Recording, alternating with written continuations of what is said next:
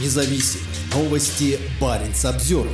Российские бомбардировщики появились в районе Финмарка перед учениями Nordic Response. В понедельник два стратегических бомбардировщика Ту-95 в сопровождении истребителей Су-35 совершили полет в западном направлении в международном воздушном пространстве над Баренцевым морем.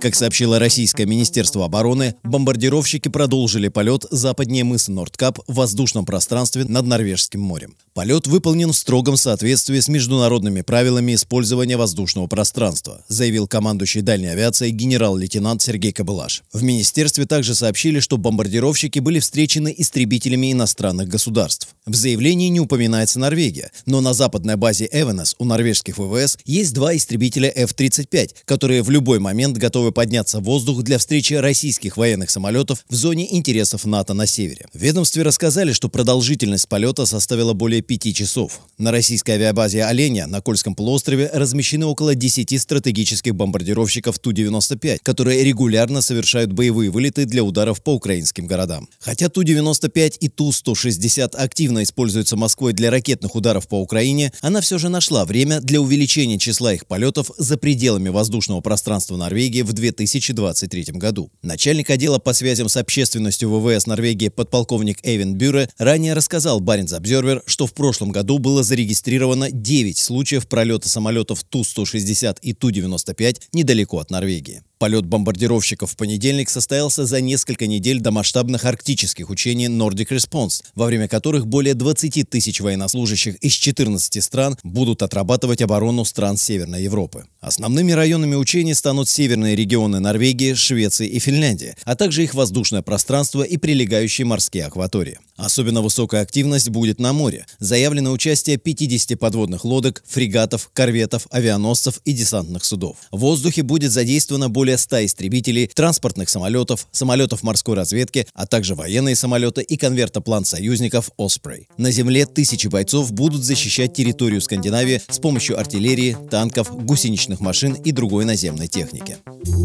Баренц обзор.